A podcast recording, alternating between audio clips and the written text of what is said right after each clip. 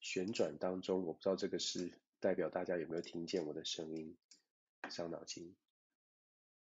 好，好，应该没问题。好，欢迎来到这个礼拜的一个呃，Dennis 全球政治笔记一周国际新呃政治新闻的重点回顾跟展望的时间。我们这个礼拜还是一如惯例的要说呃谈一些国际新闻，但是开场的时候还是要跟大家说，国际事件还是非常的多，呃很多的消息，很多的讯息都不断的在国际上面发生，呃每个礼拜都只能选一些新闻跟大家做一些分享。那希望大家呢，把这个节目或者是把呃有机会看到的国际新闻都当成一种刺激思自己思考的机会，不论是跟着全球政治笔记，或者是在媒体上面看到的国际政治新闻，或者是大家看到的平面媒体。我真的觉得，在现在这个时代，非常期待的是，大家都可以稍微的多关心一下这个世界发生什么样的变化。我好像一直都在说，现在的国际体系跟过去二十年我们成长背景当中，觉得好像一切很风平浪静，一切很平稳的国际政治，我们可以不太理它，反正有一个超强的美国在那里，大家也不会有出现什么大乱子。的那个状况已经出现了变化，已经不太一样了。呃，今天跟大家分享一些呃民意调查，也可以看出这些趋势的变化。所以我非常期待，透过不断的、不断的跟大家分享呢，希望朋友们也愿意每天多花一点点的时间去看看，哎，这个世界上面好像有很多事情正在发生。那从我们台湾的观点想一想，有什么事情可能跟我们会有联动？短期或者是长期，我觉得这个呃国际新闻，了解国际新闻，它最重要的目的，就像我很久以前一开始就在说的，我觉得最重要的目的是让我们自己知道台湾真正国际上在国际上面的定位跟方向在哪里哦。好，这个礼拜一样的跟大家挑呃选一些新闻来做分享。我觉得呃我们会谈，接下来我会谈一下欧盟这个礼拜有一个全球门户计划宣告的全球门户计划，呃，这个全球门户计划呢。是一个非常大的计划，又是好几千亿的美金，好几千亿的三高达三千亿欧元，三千四百亿美金，打算要投资在呃目前开发稍微呃落后的国家，帮助这些国家打造他们的基础建设。我们待待会会稍微的聊一聊这个全球门户计划。接下来呢，我会呃我会谈到包括美国。我们在我们会谈到美国，呃，这个礼拜有两个民调值得大家看一看，值得大家跟大家分享。一个是雷根研究中心的民调，它是针对国际安全的民调。这个民调当中有提到美国民众对于国际事务、对于美国军事实力的信心，还有很重要也很特别的是，这个民调特别有一组题目是在谈台湾的问题，可以跟大家分享一下。接下来也会谈到，既然谈到民调，我就会谈到美国的。民众对于美国民主的信心是不是有一些变化？哈佛大学也有公布最新的调查，跟大家做分享。年底了嘛，所以可能调查比较多一点。一接下来呢，还会跟大家谈到这个礼拜还会跟大家谈到，呃，莫这个乌呃俄罗斯跟乌克兰的边境哦，现在真的是比较剑拔弩张。虽然我们通常都关注到。亚洲的事，亚洲的议题，印太战略啦，台海的紧张，好像觉得台海很紧张，可是现在其实全球全球最紧张的地方应该是在乌克兰的边界，因为俄罗斯的军队已经在这边集结了超过十二万人哦，所以在这个部分我们可以在我们待会谈一下，俄罗斯到底想要些什么事情，跟台湾有关的呢，我们会谈到安倍晋三，日本的前前首相安倍晋三首相呢。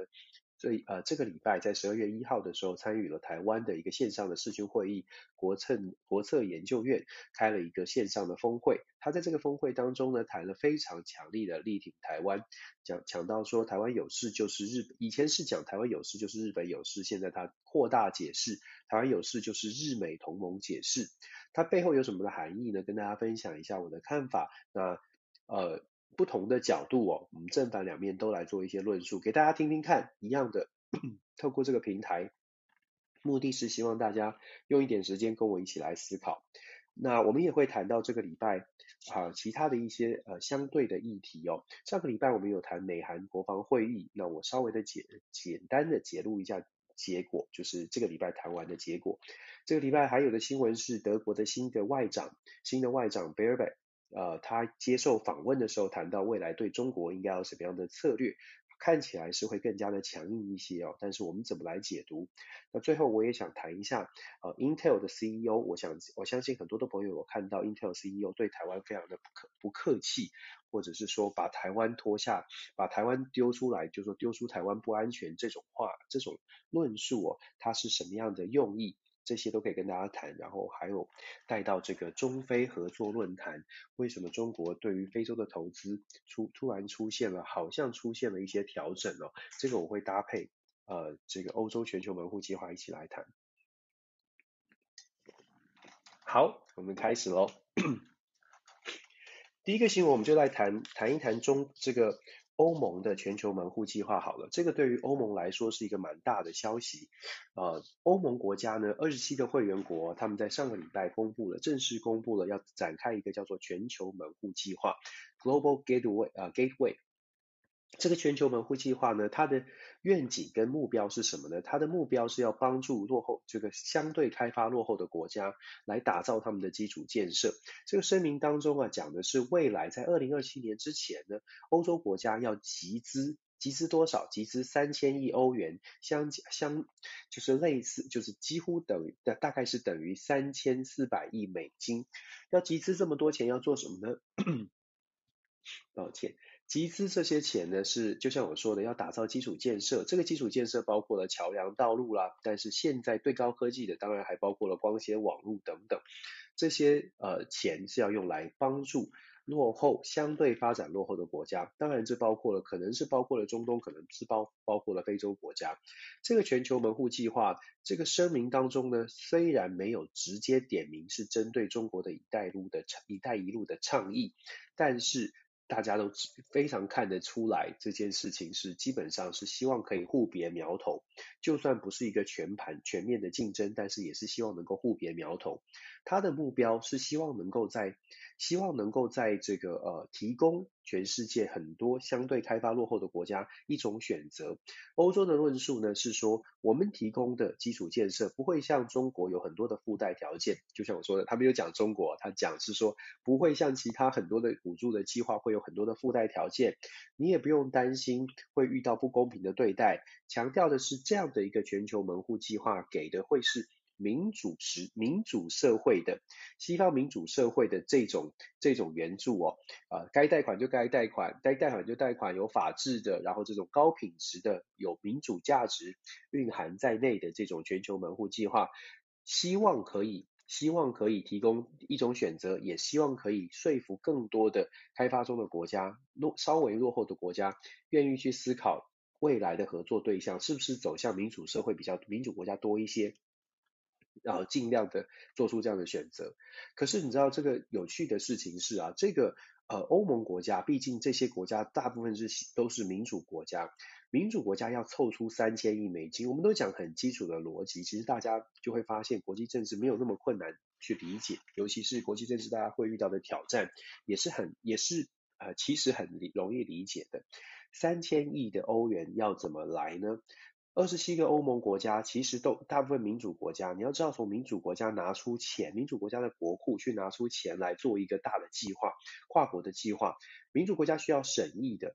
呃，如果要台湾一起去加入某种计划，你会经过台湾的国会议员的审查，大家愿不愿意投入这些钱，投出多投出多少钱？那投了钱之后呢，有多少的话语权？我们假设这个民呃全球门户计划，它最后。真真的找到了三千亿的美三千亿的欧元，那大家在决定说有了这个钱之后，下一个问题就是一个集体决策的问题了。所谓的集体决策就是，好了，有三千亿，那谁来管呢？谁负责决定把这个钱，譬如说一百亿我要拨给中非，一百亿我要给刚果，为什么？集体决策最大的问题就是谁要谁说了算的问题。就像我们从小到大有参加任何的团队、筹资任何的企业都一样会有这个问题。你要开一个新的公司，也许你是家族企业，家家里家里面的人好讲话，有的时候也不见得。或者是你跟你的死党一起开公司，诶，大家可以啊，一开始的时候很多愿景嘛，所以可以讲得很好。可是后来我们都会听到很多故事。好啦，我们有三千亿的资金，结果谁决定要买什么设备、买什么器具、投资什么样的事情，就会开始有不同的意见。刚开始可能还可以继续推行，但是时间一久了，如果推如果这个投资并不是非常顺利，你就会发现意见就会出现，而且也会开始出现裂痕。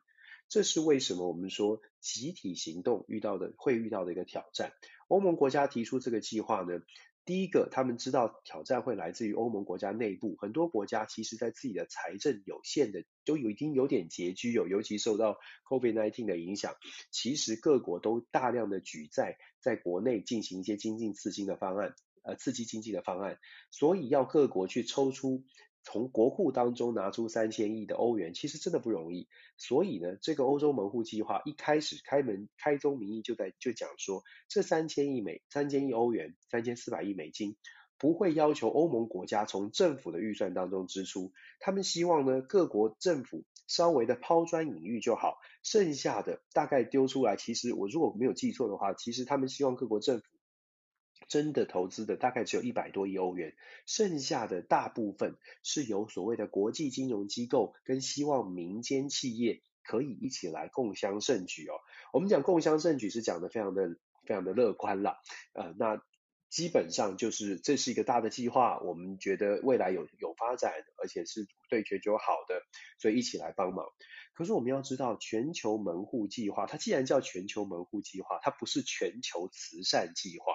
所以我们刚刚讲说，这个很简单的逻辑是，今天如果你是呃欧盟的大企业，譬如说荷兰的这个光雕机的厂商哦，ASML，他要不要去投资？他愿不愿意去加入这个三千亿的全球门户计划？或许可以，可是公司也会去思考，我如果加入了全球门户计划，我再从我从中会得到什么样的利益？我们说了，全球门户计划并不是全球慈善计划，所以全球门户计划它希望从私人企业、从国际国际金融机构去募资三千亿美金。我们刚刚说一开始说，挑战之一是谁说了算，谁做决定；挑战二是现在这个资金如何到位，这些资金如何说服更多的人去愿意参与所谓的全球门户计划，资金能不能到位？到位之后怎么样做决定？这些都是全球门户计划会遇到的挑战。另外，客观的挑战呢，还有的是，就算这些前面我说的这两个挑战解决了，接下来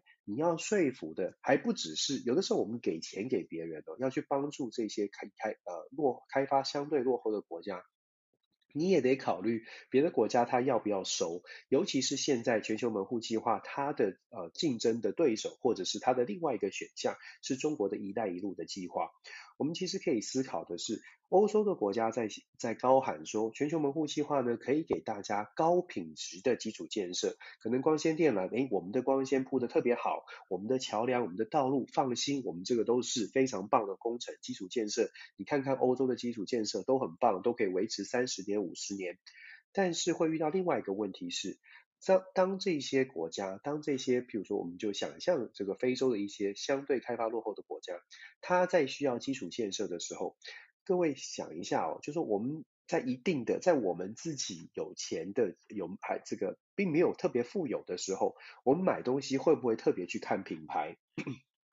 我试图用很简单的方式，当然它并不完整，但是很简单的方式来比喻给大家听，就说。这个全球门户计划呢，刚刚解决解决了前面的两个问题，接下来第三个问题是把钱送到了这些国家手上的时候，或者把这个计划拿到这些国家相对落后的国家，他要做选择，他会他会一他一定会选择所谓的高民主价值的。基础建设吗？还是他觉得不用什么厂牌也没关系，如果有有这个基础建设就好？他会不会相对来说他会选择呃中国大陆的这个“一带一路”的计划？所以全球门户计划呢，除了基基础这个。集体行动的决策会是挑战之外，还有是这些非洲相对的落后、相对开发落后的国家，他愿不愿意选择有民主价值的基础建设？民主价值的基础建设对于非洲国家来说，它到底是不是一个卖点呢？我们这么说，真的是民主牌的基础建设会比所谓的一带一路更好一些吗？如果成本要比较高的话，如果要这个欧欧盟国家来盖一个桥梁，来造一个港口，可能要一千亿。可是非洲呃，这个中国的一带一路可能是五百亿。我觉得还是大家可以思考，为什么我们说全球门户计划会有这么多的挑战？我这样讲呢，可能会有有有别人有朋友可能会想说，哎，那这样是不是一带一路计划就是很好的，所以就没有人可以挑战中国的一带一路计划？也不是哦。为什么这么说？其实一带一路计划就像我刚刚讲的，接续可以说到的是，一带一路计划当然有它的挑战，包括了工程的品质，包括了一带一路计划自己的资金是不是能够到位，还有一带一路计划当中过去的经验，给了非常多非洲国家一些贷款或者是财务的帮助，但是。回收不了。这个星期呢，也传出了像是甘比亚，就最近传出的甘比亚这个国家，它的国家当中的唯一的国际机场，就是因为接受了一带一路计划当中的财务援助，但是现在付不出钱来了。他现在没有办法还贷款，那这些非洲国家没有办法还贷款怎么办呢？倒债吗？国家信用破产吗？其实这些都是小问题，问题是。甘比亚政府呢，现在国会正在调查的是甘比亚这个机场呢，按照过去签的这个财务的协议哦，变成非这个中国提出资方就是贷款方呢是有条件是有是有权利根据贷这个契约的内容是有权利可以掌握这个甘比亚国际机场的使用权的。那大家就会，你可以想象一下，就是甘比亚的国会就说，哎呦，不行不行，这是我们国家唯一的门户哦，怎么变成了中国大陆就是这个政府或者中国大陆的银行去控控制我们国家的这个呃机场呢？所以就出现了一些争议。那当然，西方国家或者西方媒体基本上采取的报道的角度就说，啊，一带一路计划会遇到一个呃，一带一路计划。会给这些非洲国家相对落后的国家拿到了这些资金之后，他们会遇到比较大的、比较大的这个责任，就是付不出钱的时候会有这个责任。所以全球门户计划相对来说是更好的哦。那问题是，那中国这这个礼拜也有做出回应，他说我们没有没有意思哦，要去掌握你们的国家的机场。任何的贷款都会是都是这样的一个，如果你付不出钱来，银行就是有权利可以可以来控制你这个你这个产产物哦。所以中国是说这是按照一般的惯例，并没有特别的政治目的。公说公有理，婆说婆有理，大家可以自己去判断。但是重点在于说，过去“一带一路”计划中国会遇到的问题，虽然是啊、投资非洲，但是当非洲缴不出钱来的时候，对于中国来说，它也会是一种财政的危机。这就接续讲到了我们刚刚刚说的这个礼拜，其实上个礼拜也开了一个叫做中非合作会议。习近平呢自己透过呃会视讯出席了这个中非合作会议，在这个中非合作会议上面呢，你可以听到基调还是一样的，就是说中国会继续投资非洲啦，中国跟非洲会继续保持友好的关系。当然，非洲国家现在部分的国家呢也都知道了“一带一路”跟呃全球门户计划是可以互别苗头，是多一个选项的。所以非洲国家当然聪明一点的，他就会开始想说，我们有一些挑战，我们有一些呃筹码在手。那中国在这个非洲的呃论坛上面，中非合作论坛呢，有趣的是，值得观察的是，过去这几年的投资额呢，都是几十亿啊，几百亿美金哦。今年非常罕见，而且过去几年都是不不断的往上加的投资总额，在这个会谈论坛当中，都会自己宣布说，今年投资的总额目标是多少。基本上过去几年都是往上加，今年。宣布的投资总额呢，从六百亿降低到六啊四百亿，是一个蛮大幅的缩缩水哦。那这个缩水呢，一样的，我们可以用不同的解释。一种解释是，这个缩水反映出中国国内对于“一带一路”倡议是不是要投入这么多资金，出现了一些怀疑或者是犹豫。尤其是中国国内，我们最近也听到了不少的关于中国国内财务相关的一些呃一些新闻，包括了恒大集团、恒大建、恒大的这个地产的。是不是会出现地产泡沫？是不是会出现中国雷曼兄弟这种这种担忧？所以中国的财国内的财务会是不是有出现一些状况？有的时候资讯不是非常完整的时候呢，我们只能透过其他的外交上面看到的新闻去做一些推敲。那中非合作会议当中，从投资总额六百亿到四百亿，其实或许这解读之一哦，解读之一是。也许中国也开始要思考，是不是要投资的更谨慎一些？那这是一种解读，因为国内的财务的问题。第二种解读呢，就比较政治、比较权谋了。比较权谋的是，中国或许呢也在思考，现在如果把投资的总额跟非洲国家说，我们的投资总额降低哦，你们有全球，你们有全球门户计划，你们想试试看全球门户计划，你们可以去试试看哦。我们的投资额度不用这么高了，反正大家都在帮非洲，所以我们的投资额度不用这么高，你们试试看。所以我说比较政治、比较权谋的角度来解读这个消息呢，我们可以解读说，也许中国。正在用这样的方式减少投资总额，这种宣告让非洲国家去思考说，你要走在全球门户计划，你可以去尝试，那我们就可以相对来说减少一些。你喜欢哪一种哦？给你们自己选择。当然我说，国际新闻是这样的，除非我是习近平，不然我没有办法告诉，没有人可以告诉我们习近平在想什么，除非我是。这个决策者，或者是除非我们是真的在在这个 inner circle 的人，不然我们只能在旁边做推敲、做做做解析。可是解析的时候，我们希望尽可能的把各种面相能够想得到的各种面相摊在大家的面前，希望大家一起来思考。我刚刚讲的几种选择，或者是我们在分析新闻的时候，但是各种选择都欢迎大家去想想看，你觉得哪一种选择在你的判断里、你的理性想想法、想象里面，你觉得是比较合理的？大家可以做一个思考，这是我们跟大家做的分享哦。其实我分享国际新闻都是就是都期待是这样，就是不是不要听我，不要只是听我说，我我我只是桥梁跟媒介，我不重要，重要的是大家有没有在思考，这个很这一点真的是比较重要。你的思考，而且你自己想到的事情，可能比我想的更完整、更圆满。那如果可以做到这样，那这个国际新闻对你来说，很多的国际新闻对你来说就会越来越简单、越来越清晰。我们讲中国，我们讲到“一带一路”跟欧盟的这个全球门户计划的竞争，接下来我们就把镜头呢，不是镜头，自己在想象。我们接下来就继续谈谈什么？谈欧洲，我们就继续谈欧洲吧。我们谈到欧洲啊，就是欧洲现在比较紧张的消息是俄罗斯跟乌克兰之间的边境。在六月之前，就大家如果一直都在关注国际新闻的话，应该会记得六月的时候有一个乌呃这个拜登跟习近平呃拜登跟跟普丁是有会。会面的，在六月之前呢，拜登跟普京会面之前，事实上，呃，俄罗斯跟乌克兰的边境当时也是剑拔弩张的。当时很多人就在判断说，哦，那个时候就有可能会发生军事冲突了。可是当时也有呃一种说法是，不是的，俄罗斯做任何的军事冲突的。这个举动都是为了要在谈判桌上得到一些成果。所以当时在六月份的那一次，这个拜登跟普丁的见面之前，大家的判断，其中有一种说法，就是我刚刚讲的，是希望说在跟拜登见面的时候，有更多的筹码在手，所以做出大的军事的动作。现在呢，又是什么样的状况呢？六月份之后，那一次的冲突，真的十万大军就从乌克兰的边界给撤退了，就退回去了，就没事了。现在又在这边集结了。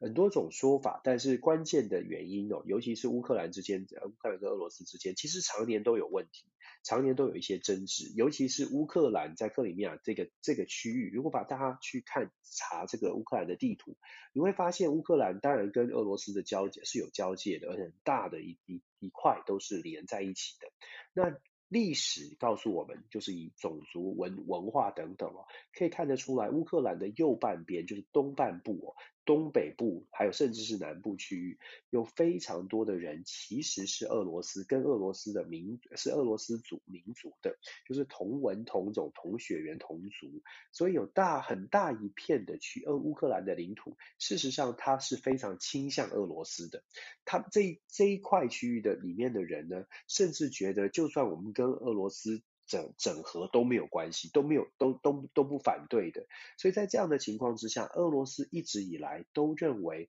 乌克兰至少有一大部分跟他们是一家人，是同是是是，我们就一家亲吧。我们说在在台湾也常常听到这个一家亲，虽然可能不见得有正面的想法，但是确实乌克兰跟俄罗斯之间也有这种民族的连结、血缘的文化的连结，因为这种连结，乌克兰始终认为呃。俄罗斯始终认为乌克兰是俄罗斯的家人，不应该去站在西方民主国家这一块这一边，然后来反对俄罗斯。所以，当乌克兰包括泽伦斯基，当乌克兰呢西边的乌克兰跟欧洲走的比较近，西边的乌克兰，他们政治人物或者是一些论述是希望说，诶，乌克兰应该要脱离俄罗斯，乌克兰应该要更加的加入 NATO，就是北北大西洋公约组织，作为一个更独立、更自主的国家，跟不要再受到俄罗斯的牵连。这种想法出现的时候，对普丁来说，对俄罗斯很多的政治人物来说，就是不可以接受的。你是我们家人，你跑去别人家。跟我们一起，然后要加入别的家族，而且我们知道北大西洋公约组织它成立的目的就是要围堵俄罗斯，也就是你是家人，你是我家的小弟，你是我家的亲人，但是你要去加入对对方的阵营，而且对方阵营成立的目的就是要打我们，这对于俄罗斯来说是底线，是红线。大家听起来会不会觉得，诶，有点似曾相识的感觉，很类似的故事哦？其实文化、种族这种情感的连结。有的时候是认知的问题，就是说，如果你从小到大生活的环境，你的认知是这样，基本上透过成长的过程，你会不断的去加深这种认知，有的时候就就会变成不是不是纯纯然的理性，而是你的你的历史、你的背景让你让你有这样的想法，那要改变就不太容易，这个时候是需要多包容，而不是硬是要对方改变。好了，我们讲这个俄罗斯跟乌克兰是这样的一个呃情感的连接，或者这样的一个认知哦，在这样的情况之下，俄罗斯的底线是非常清楚的。乌克兰你不能加入 NATO，你不能够加到北约组织去，你不要一直想着要要，你可以是独你是独立国家，但是你不要在盟友的选择上一直要针锋相对的对着俄罗斯。所以俄罗斯不断的去强调说，它是这这是我们的，这是我们自己可以处理的问题。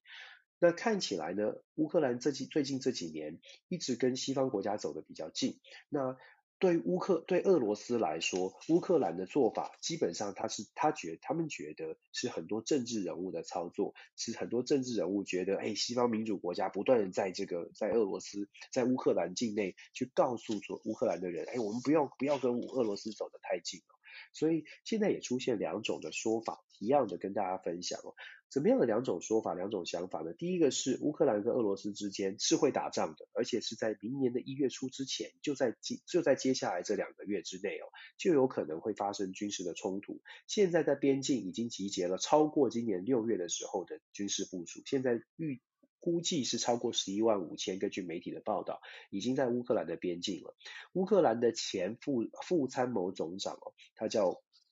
Roman Nenko，。这个罗曼南科吧，翻成中文的话，Romanenko 呢，他在接这个礼拜接受媒体访问的时候，他认为，他认为这个军事冲突是非常可能发生的，因为拜拜登跟普丁见面之后，看起来双方也没有达成什么样的共识，而且这个乌克兰的总统这个呃泽伦斯基呢，感觉起来，包括他自己都说，感觉起来泽伦斯基确实在国内呢，也也带动一种就是比较比较。更就让让这个双方更加剑拔弩张的一种论述哦。那他认为说，呃，他的说法是说了，泽伦斯基可能也要挽救他国内可能其他经济啊或者其他表现不是很理想的状态，所以透过这个战争的情绪或者是战争的紧张关系，他可以继续维持暂时总统的这种支持度，这也是值得大家去思考哦。暂时总统对政治人物来说，居然他是一件好事。那这个 Romanenko 呢，他就讲说，有可能在今年的一月到一月，呃一二月之间，就是明年初、今年底、明年初就会发生战争。他的担心是，如果发生战争的话，俄罗斯一定会速战速决。根据现在俄罗斯用动用了十一万大军，十一万五千大军已经在这里，而且还要再继续调动。有一些媒体的报道，外国媒体呃西方媒体呢，甚至讲说，呃乌克兰打算，呃俄罗斯，抱歉，这两个国家实在是。嘴巴会打结哦。俄罗斯打算，普丁是打算总体调动的军事军事力量在乌克兰边境会高达十七万。他的目标呢，根据呃战略的分析以及罗曼内科他的说法呢，他觉得如果乌克兰真的要动手，一定是速战速决，让西方国家完全来不及救或者来不及反应就打完了。打完了，他但他也不一定会占据，他就打完了就走，基本上就打屁股给你看，打给西方国家看。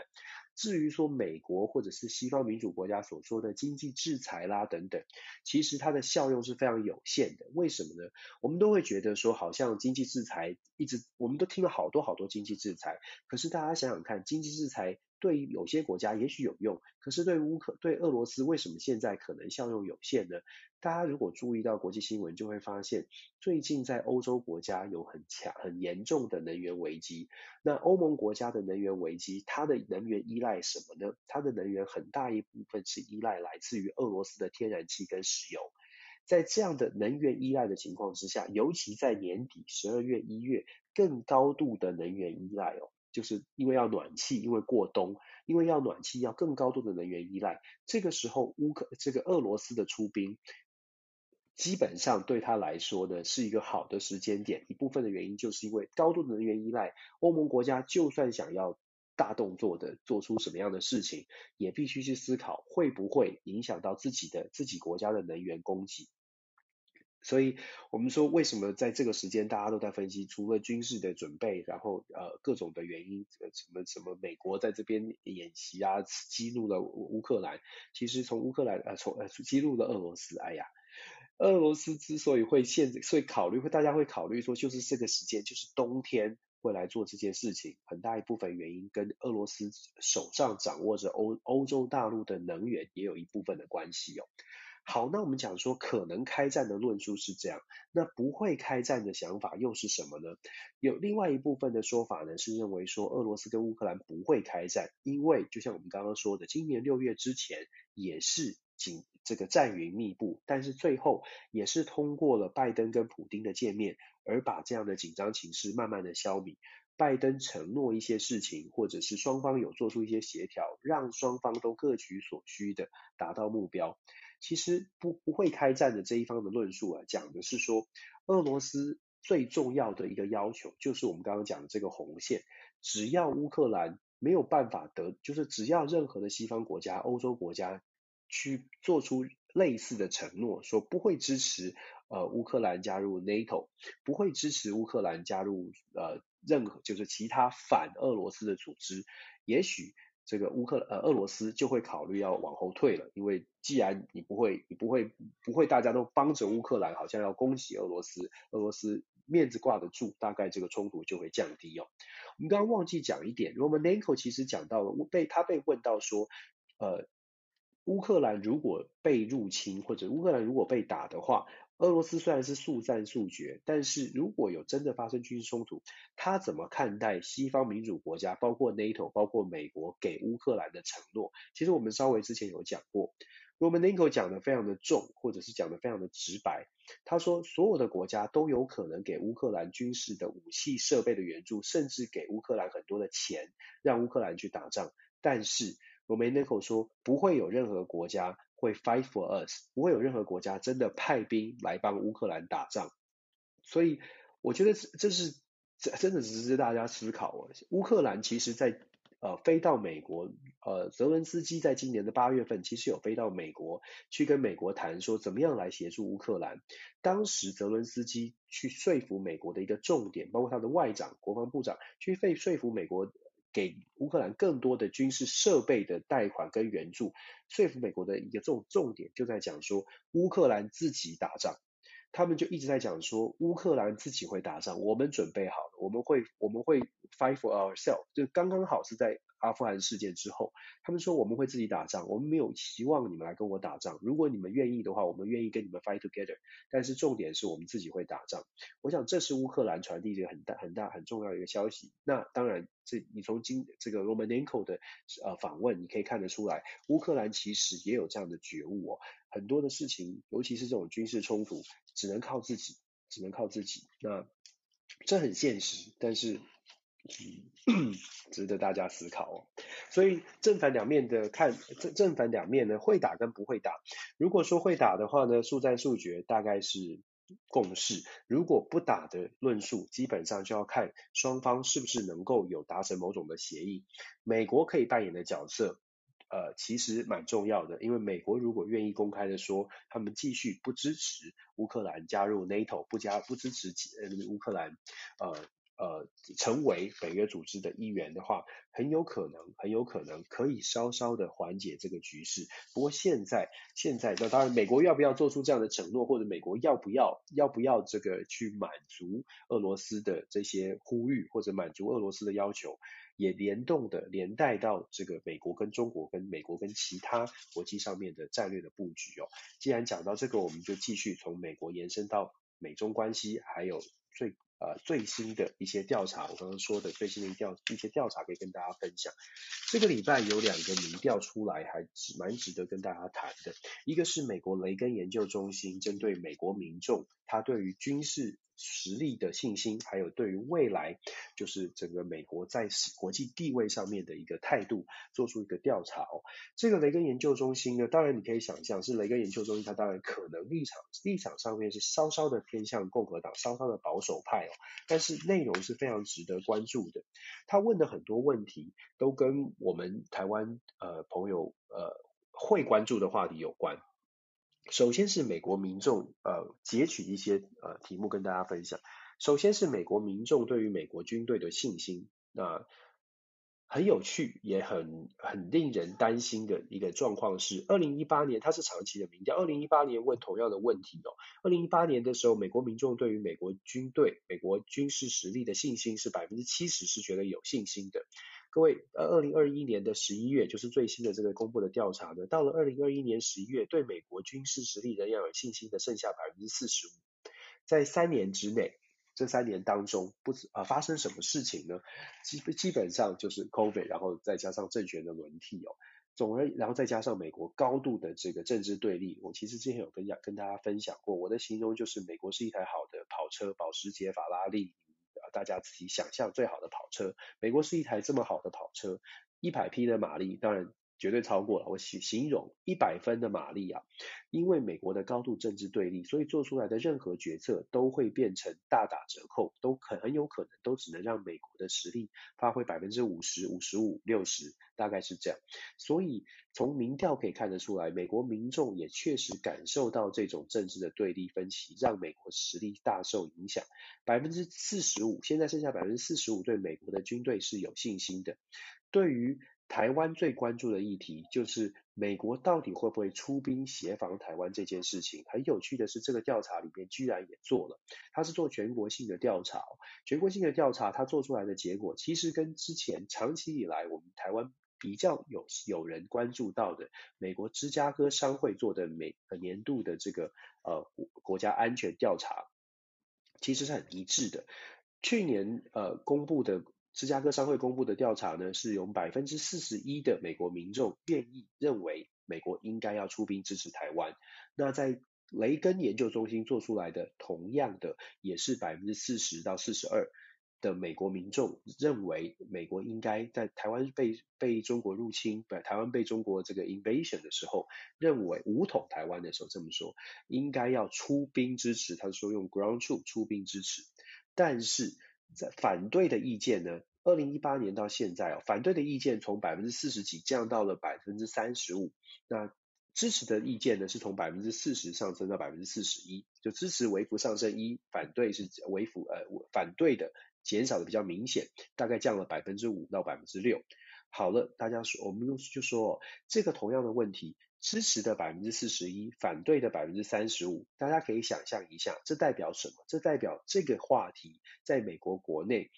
我们假设这些人都知道，真的知道台海的紧张局势，在这样的情况前提假设之下呢，大概是四十一对三十五，大概其实严格说起来是差不差距不太大的。当然要乐观的解读说，嗯，美国民众现在比较支持也可以，是是稍微多一点，但还是有一个情况是，这个是一个问卷，事实上真实的战争发生的时候，会不会是呈现一样的数据？这个是值得考虑的，也许会更高，也许因为。呃，某些影片，或者也许因为当时的情况会增加这个支持，但是也许也会因为战争的残酷，一些战场的画面传回来之后降低了支持。按照过去韩战、越战一路打过来的经验，当美国的呃美国的军军方的美国的军人，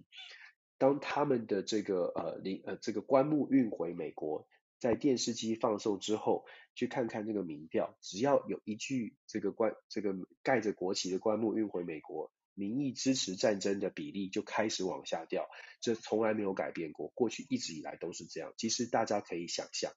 战争的发生是很需要很热血、很激动的，是有战争的发生是是是有各种理由的，但是战争的呃对战争的支持下降呢，其实很简单。只要大家意识到战争对没战争里面没有赢家，只要社会开始有这种感受的时候，他对战争的支持会大幅快速的滑落。不管这个战争是对于哪个国家有利，不管这个战争是不是什么支持民主价值，非常现实的都会回归到极度的理性、极度的冷静。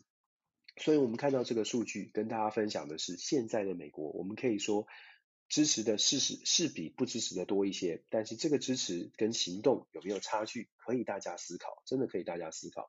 这个调查里面还反映出其实美国很多的问题，譬如说，美国民众从二零一八年到现在短短的三年之间，对于大法官的信任程度也从百分之二十七滑落到百分之十八。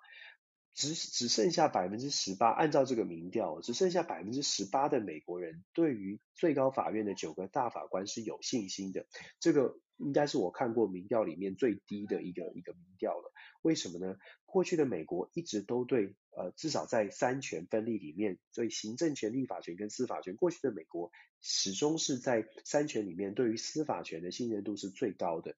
为什么在这几年之之内出现了这么大幅的滑落？这跟川普时代在最后他的任期最后，大家如果对美国政治有有稍微看到的话，在川普的最后的呃离职之前呢，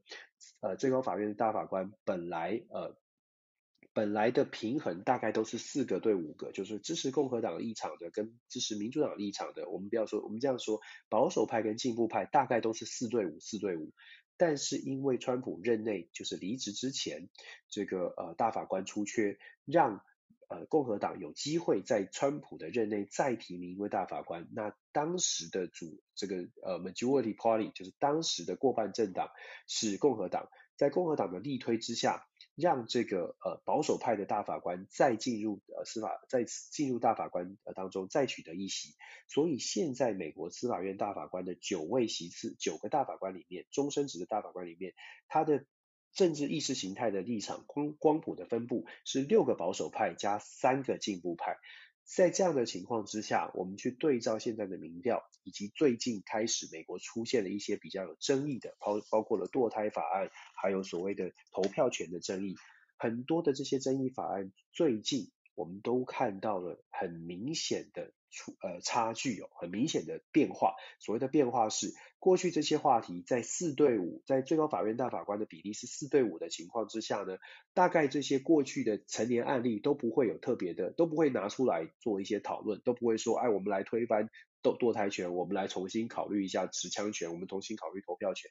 都不会，都相对是稳定的，至少是平衡的。可是现在因为保守派的势力是出现了多数，而我们看到这些争议的议题，在近期最近这一两个月，真的都出现了。最高法院大法官觉得，哎，可以重新来打开来，重新来讨论哦。光是愿意重新讨论，就已经开始让美国社会出现了现在的大法官好像不太跟以前不太一样这种感受啊。反映在民调上面。就不难解释为什么现在对于最高法院大法官也出现了信心的动摇。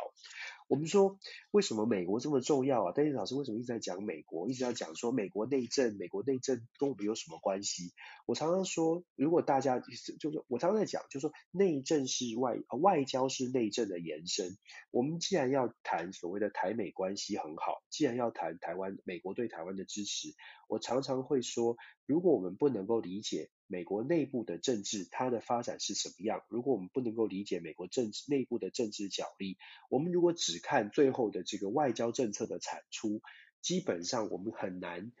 真真的知道它就是在政策的背后或者政策的延续，它真的会不会落实。如果愿意了解多一点美国现在遇到的状况，可能都会跟我一样有同样的担心哦。那我们说刚刚这几个题目，我再搭配这个礼拜同样是这个礼拜公布的哈佛大学的民调，一样的让人家担心。为什么呢？因为哈佛大学的民调告诉我们，美国的年轻人现在觉得第二次再次发生美国内战，因为他们已经看见了，包括我的学生非常的清楚，共和党、民主党基本上是非常的剑拔弩张的，在美国国内啊是紧张的。黑人的命不是命，在台湾大家有听过。黑人的命不是命，这个运动在美国仍然在继续，而且透过很多的不同的管道，在司法的判决上面，其实在美国真的是闹得沸沸扬扬。那另外呢，极右派的，也就是川普的支持者，当然比川普还要更激进的极右派的人士。呃，共和党的极端保守的人士也在努力的在营造一些选举的气氛，尤其二零二二年的选举快要到了。那现在拜登政府的民调一段一一一直不断的下滑，下滑当然跟美国国内很多，譬如说经济，美国的经济表现其实现在并不理想，物价不断的在上升，啊，失业率也看起来没有，失业的情况也没有有没有也没有明显的变好。在这样的情况之下，美国整个社会的氛围虽然现在是年底这个 holiday season，但是你可以感觉得到浮动，包括了这最近这个礼拜，其实股票的这个坐云霄飞车，如果大家一样的都咨询讯息都是公开的，所以大家可以上网查看看这个礼拜美国的股市的走势。你就可以大概体会一下我说的，在美国现在这种浮动的状况。哈佛大学这个民调呢，有百分之五十，呃，百分之五十二的美国人对美国民主现在开始失去了信心，甚至有百分之三十五的美国人认为美国会再次发生内战，因为共和和民主党的对立，他们已经感觉大家完全不想，大家完全不好好说话了。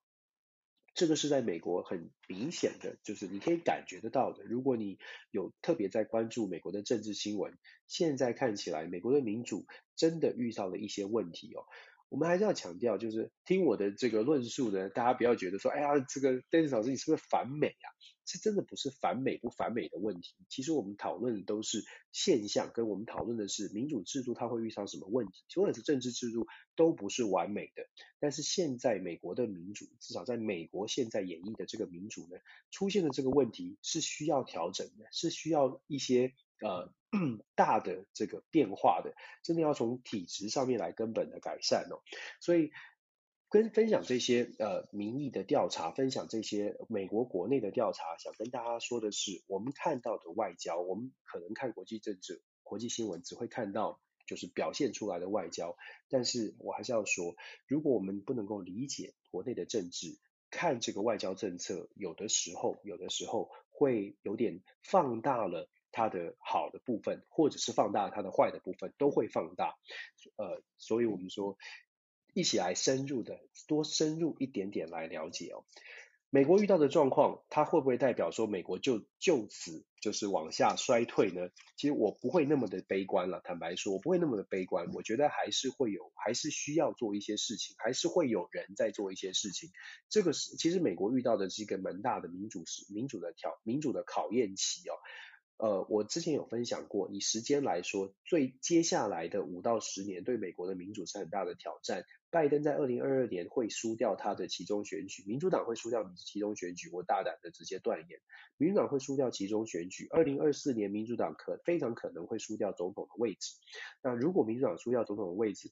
共和党谁来做总统？如果是川普。如果是川普，大家可以想象哦，如果是川普当选，以他的年纪，就算川普真的回归总统的大位，他大概也只能做二零二四到二零二八，也就是说，从现在到二零二八，二二零二八，呃，至少呢有六七年的时间，美国的政治会继续保持这种摇摇晃晃、左左右互相互相挑战的一个状况哦，会继续前进。但是它真的会会让人家觉得，嗯，到底要到底是哪，到底呃，到底什么时候才会稳定下来？那二零二八之后呢？不论民主党和共和党上任，新的总统要来修补。如果他，我们假设一个非常非常厉害的政治人物，真的有心来好好的把美国民主好好的来，呃，我们说拨乱反正也好，或者修补这个伤痕也罢。基本上，二零二八之后，至少也要一两年的时间。这个英主假设有真的有这么有才干的政治人物真的上台了，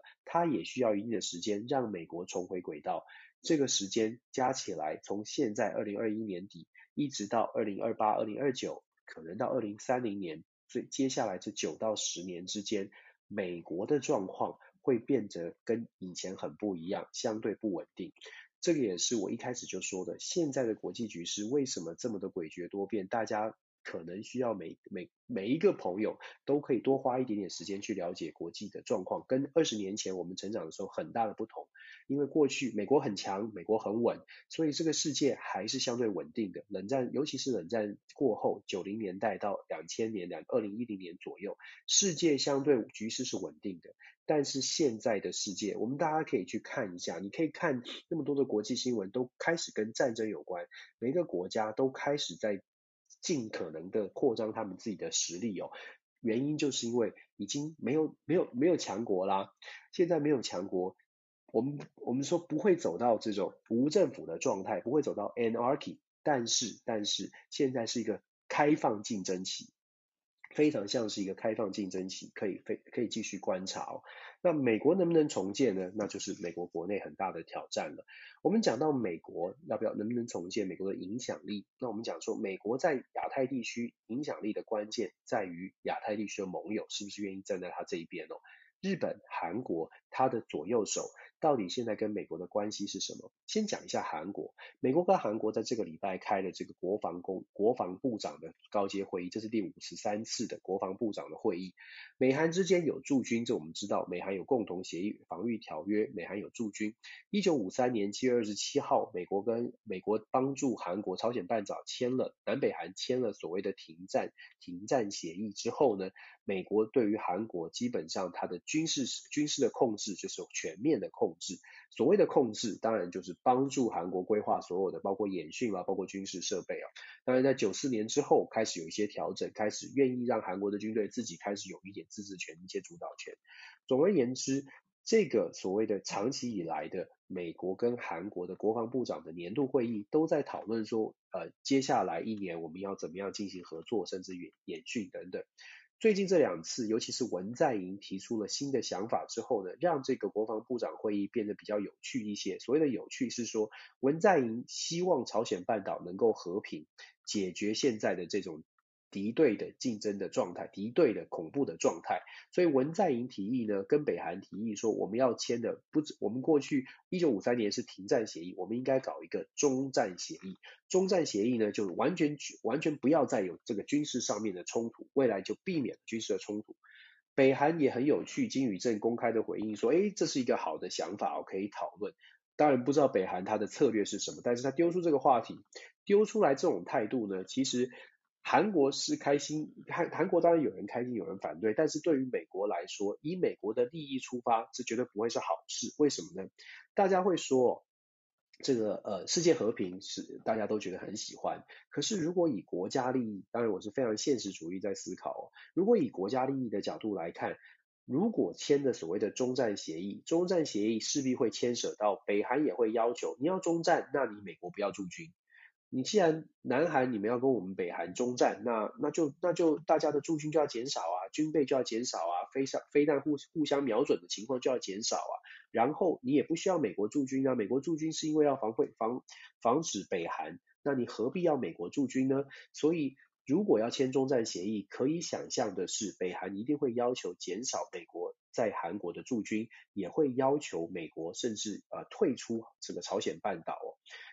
那我就像我说的，按照美国的利益来说，退出朝鲜半岛，表面上，哎，如果中战协议了，朝鲜半岛再也就不会有危险了，是和平的。那退出朝鲜半岛有什么问题呢？问题很大，因为对美国来说，朝鲜半岛的驻军。恰恰掐住了中国大陆，所以美国在韩国的驻军，它不会全不是全然的为了朝为了朝鲜半岛的稳定，尤其是现在，并不是全然为了朝鲜半岛的努呃稳定，也不会是全然为了南韩要守护南韩的安全，还很大一部分原因是因为三万美军驻扎在这个韩中国大陆中国的门口，基本上对于美国来说，印太战略的稳定，印太战略的一个根。这个基础之一就是韩国的大量驻军，能够在韩国大量驻军，所以这次的美，所以最近这两年，当文在寅提出中战协议之后，你可以看到很清楚的，美国在越就是呃，美国在所谓的对于驻韩美军以及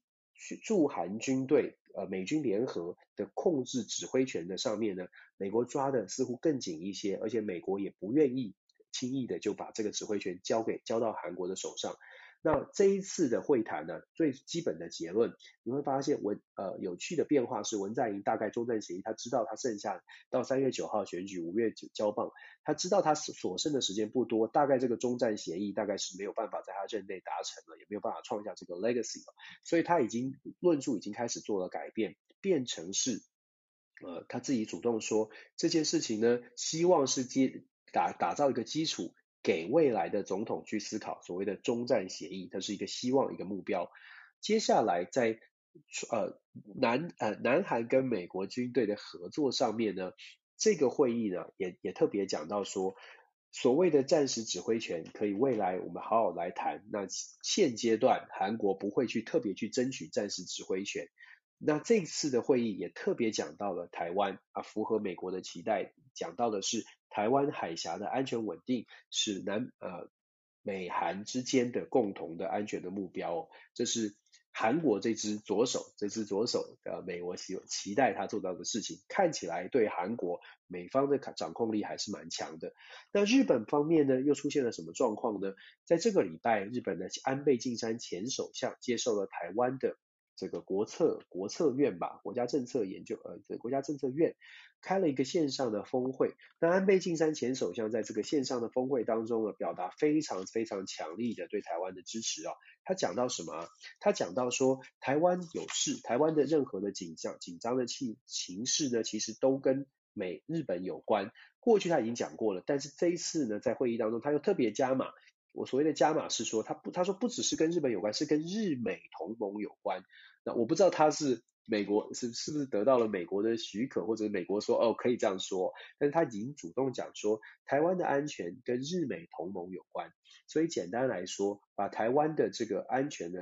呃，跟日本和美国的这个同盟是绑在一起的。当然，对台湾的支持毫无疑问的。日本啦，或者是美国对台湾的支持，我们都讲过了，这些都很非常的重要，对对台湾来说是不可或缺的。可是同样的，就如同我们刚刚说的，外交是内政的延伸，还是要稍微的了解为什么会出现这样的一个论述。安倍其实在这次会议当中，第一个除了讲到说台湾的安全跟日美有关之外，其实安倍也讲到了关于钓鱼台的主权，他说尖阁诸岛的主权基本上就是日本的。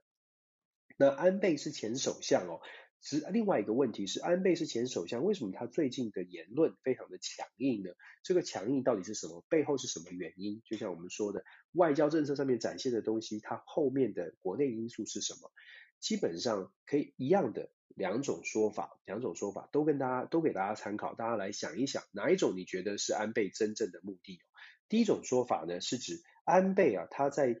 做出对台湾更强硬的这个说法，对对台湾给更多的支持。的原因是因为安倍在岸田文雄首相上任之后，他觉得岸田文雄首相或许走的那个路线呢，不完全是安倍路线，不完全是要亲美抗中这么强硬的亲美抗中的路线，可能他选择的是比较温和的。譬如说，我们在外务大臣上面，岸田文雄选的是林芳正，这个消息其实在日本国内或者台湾，大家有看到，大家都认为说林芳正是比较和中派，有些媒体甚至说他是亲中派。为什么岸田选择这样的一个外务大臣，就是外交部长去担任这个位置？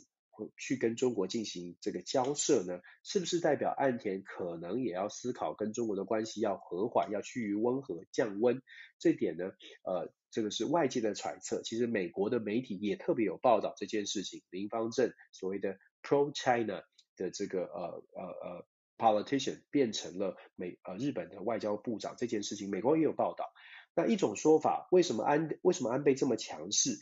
我们刚刚说的其中一个说法是指安倍呢，他认为亲中的路线是不对的，所以他必须要展现他的实力，展现他的政治实力，来跟岸田文雄首相呢做一些提醒。讲讲善意是讲提醒了，讲讲不好听就是钳制他，希望他知道，哎，这个自民党内还是有大佬的，自民党内还是有人可以可以限制你的。别忘了，你当上首相呢，我们也都有帮忙哦。所以有一种说法呢，是安倍在。呃，限制岸田文雄，再给他，就是在给岸田文雄呢加注一些呃加上刹车吧，就在后面拉他这个缰绳。那这种说法基本上他的出发他的想法是指安倍其实才是自民党最大的这个力量，就是首相虽然是岸田文雄，但是安倍才是最大的力量。所以有这种说法呢，基本上就跟就可以跟岸田文雄其实是安倍的傀儡这个说法有点连连在一起哦。可是同样的，也有另外一派的说法，另外一派的说法讲的是，安倍其实是支持岸田文雄，只是用这种用比较强势的方式呢，来帮岸田文雄说说出岸田文雄现在不方便的说不方便说的话。这个讲法呢，就比较像是安倍跟岸田在做双这个黑白脸，在唱黑白脸，在关对中国的政策上面唱黑白脸哦。如果安倍表现得非常强势。他可以让岸田文雄的内阁至少可以取得美国的信任。当美国在担心安倍用呃岸田文雄用了这个林芳正亲中的这个政治人物，被印象当中比较亲中的政治人物当了外务大臣的时候，安倍跳出来让美国了解说，现在自民党里面最大的派系仍然是跟美国站在一起，仍然是亲中呃亲美抗中的。基本上有这种说法是说，安倍在帮岸田文雄稳住跟美国的关系。安倍也在创造岸田帮岸田文雄创造跟中国谈判的筹码，因为岸田文雄可以跟中国说，在日本国内有安倍前首相正在正在就是继继续就是用比较抗中的路线，所以呢，岸田文雄跟日本谈跟中国在谈判的时候，他就可以说，哎，国内有这样的民意哦，所以你们也要对我们好一点。讲很很直白了，很浅浅白是这样，你们也要对我们好一点哦，因为国内有安倍在哦，不是我要强硬哦，所以这一种说法就比较像是安倍在帮着岸田文雄，因为岸田文雄当时当年呢也是在安倍的帮助之下才能够走上他的呃首相之路哦，所以就像我们说的，另外这种说法就是安倍在帮岸田创造机会，哪一种比较合理哦？哪一种比较合理？可以，大家可以判断，到底是安倍为他自己的利益，继续厚植他自己国自己在自民党内的政治实力，呃，去钳制岸田，还是说安倍在帮助岸田创造出更多的筹码，让岸田有更多的政治资本可以运用？这个是目前的两方的说法哦，丢出来跟大家做分享。不过总结来说，我想谈的是说，其实我们看。安不管不管这两方的说法，我不知道大家是不是有有有这种感觉。其实不管安倍怎么样的盘算，其实我们可以看得出来的是，台湾的话题是安倍拿出来用的。可是好像好像哦，不管安倍是要挺岸田还是要拉岸田，好像台湾呃并不是核心的利益哦，好像台湾并不是主要的目的。如果我们去解析安倍可能说话的原因的时候，你就会发现。好像不是因为为了要台湾，为为了为了台湾说话，而是有不同的不同的这个呃不同的想法，呃呃不同的目标，呃这个各种不同目标当中，台湾的安全到底是不是安倍的出发点？我觉得这个是大家比较值得让大家跟大家呃分享，而且比较值得大家一起来思考的部分哦。我们今天讲了哇，我们今天也是一一下子一个小时就过去了，讲了非常的多。那最后我们谈一下这个 Intel 这个这个呃总裁吧。Intel 总啊德国啊，对我还要说德国，德国很快的说，德国的新的这个外交部长呢，他在最近这个礼拜接受访问的时候，他讲到什么？这个 Bearback，他讲到什么呢？他讲到说，面对中国未来德国的外交政策，在他的主导之下，会有两个字是核心，第一民主价值是核心了，会有两个字作为方向，第一个是 dialogue，第二个是 toughness。Dialogue 跟 toughness，一个是对话，一个是强硬，所以强硬的对话，这个并不冲突哦。对话，但是要强硬，就说民主价值要坚守。所以可以想象的是，这个过去绿党的绿党的领导人这个 Baerbock，他想要跟中国建立的关系是不会撕破脸。但是希望把德国的要求，德国的一些，譬如说人权的价值啦，对于民主的民主的意义，他希望可以透过外交的手段传递非常清楚的讯号给中国。如果中国大陆没有办法得，没有办法改善现在对于譬如说人权的话题，没有办法改善劳动权益啊，或者是新疆的问题，如果没有办法改善的话，德国不会像过去只考虑到务实的商业利益。然后为了为了要满足市场的需求而做出非常轻中的呃轻中的做法，那德国外长看起来打算是打算要做的事，确实跟过去梅克尔时代不同，因为他在这个呃报道当中哦，采访受访的时候，他也自己讲了，过去这十几年梅克尔的任内，德国是非常非常重视所谓的这个物质务实主义，这个 pragmatic pragmatic diplomacy 就是非常务实的。只要有市场，只要德国的企业可以继续在中国做生意，以这个为做作为前提，然后尽可能的找出一些可以合作的部分，甚至有的时候睁一只眼闭一只眼，少一点对中国的批判。现在听起来呢，新的外交外长看起来在面对中国可能有一些呃负面消息的时候，新的外长看起来会比较直球对决，直接的说出说出这些论述哦。所以我们接下来可以看德国至少在短期之内。应该会对中国的态度是比较强硬一些的，但别忘了，对话还是一个重要的重要的部分啊。德国不会随随便便的就是切断切切断切断来往，这个也很重要。那当然，这是现在的德国的最新的民意，选举完了，当然代表的是一个新的民意。那如果采取对中的强硬的态度，或者是对外的政策有有所改变，短期的所谓的一呃半年到一年之内呢，这个态度，呃，这样的政策方向不会改变，但是再长期一点，要观察的是这些政策对于德国国内的，包括经济的影响，包括对外的贸易有没有什么冲击？如果有了冲击之后，正向的冲击，那当然这个政策就会延续；但是如果有负向的冲击，譬如说跟中国的经贸关系真的受到了打击，真的受到了影响。有负面的影响的时候，就会出现了企业会不会开始施压，或者是呃人民会不会开始有不同的意见？民意是会会随着这个经济的情况或是其他的变数而改变的。所以短期就像我们说的，半年到一年之内呢，看起来德国应该会对中国的外交政策上面会是强硬的。那长期我们就来观察这个改变到底是呃对德国来说感受是正向的还是？带带来一些负担，带来一些挑战。最后一个问题就是 Intel 的 CEO 了，我不知道大家怎么看呢？其实我一直都觉得台湾半导体是台湾的护国神山，这点我认同。我也常常在讲说，台台湾的这些半导体的产业非常需要政府全面的有全盘的政策来保护。我们之前在谈韩国，就是做什么三支箭呢？就是。二零三零的半导体计划，二零三零 K 半导体计划，二零三零年 K 电池计划，甚至是二零三零的疫苗计疫苗代工计划，在看到这些消息的时候，我们当时就在分享，我当时就跟大家分享说，我觉得韩国，你可以说它很很竞争，你可以说它非常的这个 aggressive，就说怎么说呢，很很雄心勃勃吧，或者是动作很大。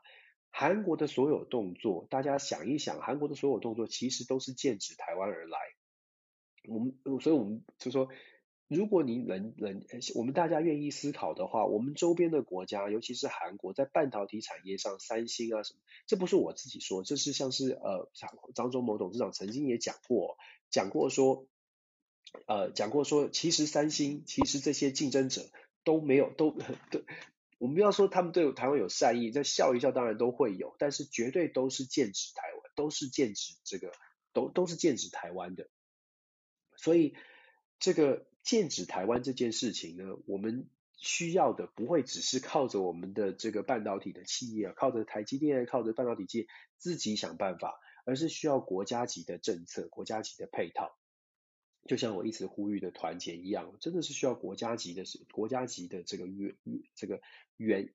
这个 vision 就是愿景，国家级的政策一起来打这场仗，这个打这个团队战哦。所以韩就是我们看到了，我想韩国，我们讲到 Intel 的这个 CEO，他会跳出来讲这件事情，当然跟美国现在全力的在打造所谓的半导体产业链，把半导体产业链拉回到美国本土，甚至美国有一个 Chip 法案，CI 啊 CHIP 哦，简称 Chip 法案，这个 Chip 法案呢，拨了五百二十亿美金。五百二十亿美金，想要帮助半导体的产业在美国设厂，在美把厂重新回到美国，而且帮助这些产业提供更多的 R&D 的人才和，培育人才等等。Intel 会跳出来讲话，很大一部分原因就是因为他们觉得，为什么美国的资金，美就是这个总裁，我们不能说 Intel 全部，但是这个总裁他反映出来是部分美国所谓的美国优先的论述，这些想法。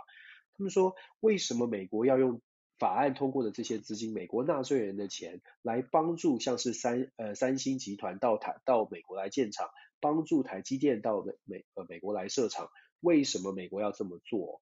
我们在台湾当然会说，呃，为什么你你你你不开大门走大路？当然很好啊，这些这些产业到美国设厂不好吗？可是我们要讲的就还是一样要说，在美国真的有很多人，很多人他的想法是美国优先的，他的想法是为什么？即便是韩国，即便是台湾是盟友，可是真的也有很多美国人是觉得这些事情永远都应该是美国优先。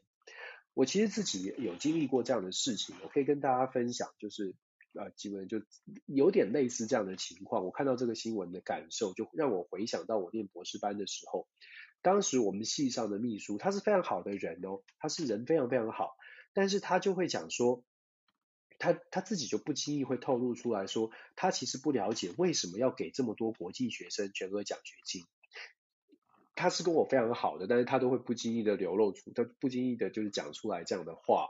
那我自己教学，在美国教学，尤其在可能南方州教教书，我也真的有感觉是大家很友善，可是不经意的你还是会听到说，呃，为什么要给这些？为什么要给移民任何的好处？或者是为什么要给这些外国的企业？为什么要帮助外国企业？我们永远都是要买美国货，就是要美国优先，美国优先。所以我觉得 Intel 这个论述呢，我并不意外，因为它反映出来确实是美国部分人的想法，但是。值得我们思考的是说，在台在现在这种呃时代哦，就是如果我们没有一个国家的论述，像韩国三三星集团为什么有这么 Intel 的这个 CEO 其实有讲到一个重点是 Intel 呢，他们觉得 Intel 其实跟台积电竞争或者跟韩国的三星竞争，已经不是企业竞争，而是跟人家的国家在竞争了。所以 Intel 的这个论论述呢，虽然听起来很不友善，可是其实它反映出来的是。部，第一个是部分美国的想法，部分美国人的想法，为什么要去帮助？为什么资金要去帮助其他外国的企业？另外一个部分是去思考说，国家级的战略，国家级的支撑是很重要的。那现在韩国我们看见了，我们也期待，我有我我不知道台积电得到多少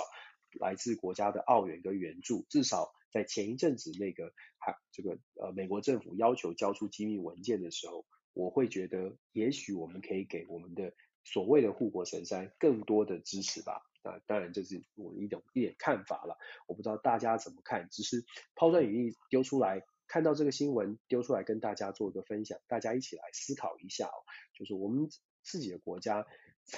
自己国家自己就讲的好像很好像很严重哎，但但有时候你想想，它基本的逻逻辑也是这样，自己的国家只有自己才会。自己的国家只有自己才会 care，所以我相信大家去关注国际新闻，很大一部分原因就是因为很想知道我们怎么样可以可以让我们自己的国家可以更好一点、更强一点，可以屹立不摇。那我分享的目的也是希望这样刺激思考、刺激不同的意见，但是要合作，这样子我觉得我们会更好一些哦。好，每个礼拜呢都跟大家讲这么多，也非常感谢大家愿意在星期天晚上的时间呢，跟我一起来听我听我说说看一些看法哦，这是非常受宠若惊的事情，这是这我这一年最大的收获之一吧，交到这么多的线上好朋友。刚刚 Cobra 有帮我们补充一下哦。他有特别讲说，其实欧洲的情势有继续的紧张哦。如果这个德国的能源，确实我刚刚有讲到，德国现在的能源危机，能源会变成一个呃。非常非常重要的筹码。俄罗斯，我们说为什么俄罗斯现在可以搞得好像很紧张？他也没有打算要后退，因为他手上握着能源。整个欧盟国家百分之六十的能源是来自于俄罗斯，这个能源包括了石油跟天然气。我们只要从这个角度去思考的话，你就可以想象为什么为什么俄罗斯现在好像觉得有些有点有恃无恐哦。那再来就说，我们对于这个世界的态度，其实我一直都觉得呃。我不知道大家 会不会又觉得我我我常常很悲观，或者我乌鸦嘴，或者我好像都没有没有力挺台湾的感觉。其实我是 力挺我们的国家，只是我在支持我们的国家的时候，我其实想要分享的是说，国际政治是很现实的。我们在现就是说这个现实是不是说我们把话讲得很漂亮，大家就好像世界是很美好的，世界可以很美好，但是。世界的美好必须是我们自己要更有的更有底气。如果我们自己很有信心，真的，而且是真的有做做到让自己觉得有信心，这个世界看起来就会比较扎实、比较踏实一些。我现在的担心是，我觉得看到好多的新闻，我们就是都是给大家好好正面、好正面的消息，包括欧洲的消息，包括美国来自美国的消息，包括日本的消息。我不知道大家有没有这种感觉，就是我的手机常常会跳出这些呃讯息哦，比比如说我的苹果苹果呃苹果日报的这个 app，还有中央社的 app，每一次跳出消息跟台湾有关的，我会特特别的仔细看一看。我不知道，我大家可以做个实验，你会发现所有跳出来的消息都是很棒的，都是很棒的。那我也希望这个世界永远都是这么的、这么的温暖，这么的、这么的呃呃的这个风和日丽。可是，可是不是，真的不是，就是就是当你。不要看台湾的媒体，你看外国的媒体的时候，你就会发现，哎，怎么搞的？怎怎么怎么怎么在台湾的媒体看到的是喜剧，同样的新闻到了外国媒体演演出来，怎么就变成是可怕的这个惊悚剧？然后长久了之后呢，大家可能就会觉得有点怪怪的，哪里怪怪的？就是。为什么为什么我们都看到好消息？我们我们为什么呃这个很多时候在在媒体上面看到的每一个媒体都变成了 Good TV Good News TV，就是就是基督教 TV 一样哦。我我我会觉得嗯还是还是希望可以可以可以看到不同的观点。有的时候也许这个那个真话有点有点有点有点难以消化，可是如果出发的心是善念的。还是要勇敢的说一下。最后说啊，我最近都在都一直在跟大家很多我的包括我的学生、我的朋友都在分享，就是说，其实从政治传播的理论哦，大家都听过嘛，沉默很多朋友可能听过所谓的沉默螺旋的理论。这个社会啊，尤其在社群网络发达的时代，沉默螺旋的概念是，如果我们听到的消息永远都是好的，那我们就会真的是陷入这个好的漩涡里面，然后就觉得这个世界就是这样，就是这样，就是这样。如果我们听到的消息是悲观的，那当然也会往下沉沦，就是往下的螺旋就会就好。悲观，好悲观，好悲观。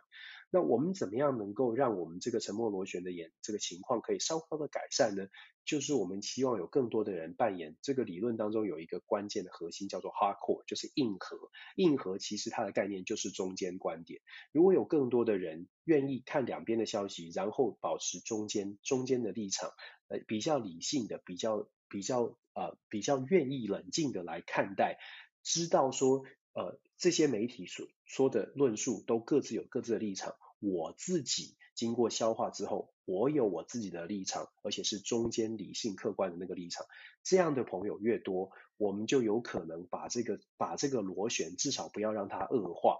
这样的朋友越多，就有机会把比较中立的。呃，想法跟观点愿意说出来，而这样的朋友越多呢，我们也会发现，我们也比较敢讲话，因为因为我们知道，不是每一个人讲出真话都会被打压，都会被都会被骂哦，就是这种勇气，不是不是梁静茹给的，是我们的朋友，中间客观的朋友给的。呃，我很高，我我我我的勇气是来自于现在你的线上的朋友们，我的勇气是来自于大家的鼓励，所以我也希望我们把这个勇气给更多的台湾的朋友。我们就讲我们看到的，我们就讲我们相信的。有的时候你觉得太美好的事情，你就说好像太美好了；有的时候你觉得太悲观的，你就说太悲观了。就是这样啊，这就是民主社会嘛。我相信我们的我们的民主是可以很好的。好哦，今天又又扯了这么多，非常感谢大家。那我们就每个礼拜的时间，每个星期天的晚上，嗯，再跟大家呃，再跟大家分享当周的新闻喽。感谢大家，希望大家在这个星期过得非常的顺利，非常的愉快。谢谢线上的朋友，谢谢谢谢振宇、魏振宇，谢谢 Cobra，谢谢 CC，谢谢郭芭比，谢谢大仙，谢谢 Cindy，谢谢杜老哇杜老师，谢谢另外一个 Cindy 哦，应该是来自阿拉巴，呃，是阿拉巴马吗？嗯，就是就是南方州啦。好，谢谢大家，我们下个星期再跟大家聊天喽。那周间的时候，如果想要听当天的国际新闻，也欢迎大家锁定我们的 DJ Talk，我跟九号的 DJ Talk。谢谢大家，晚安，晚安，拜拜。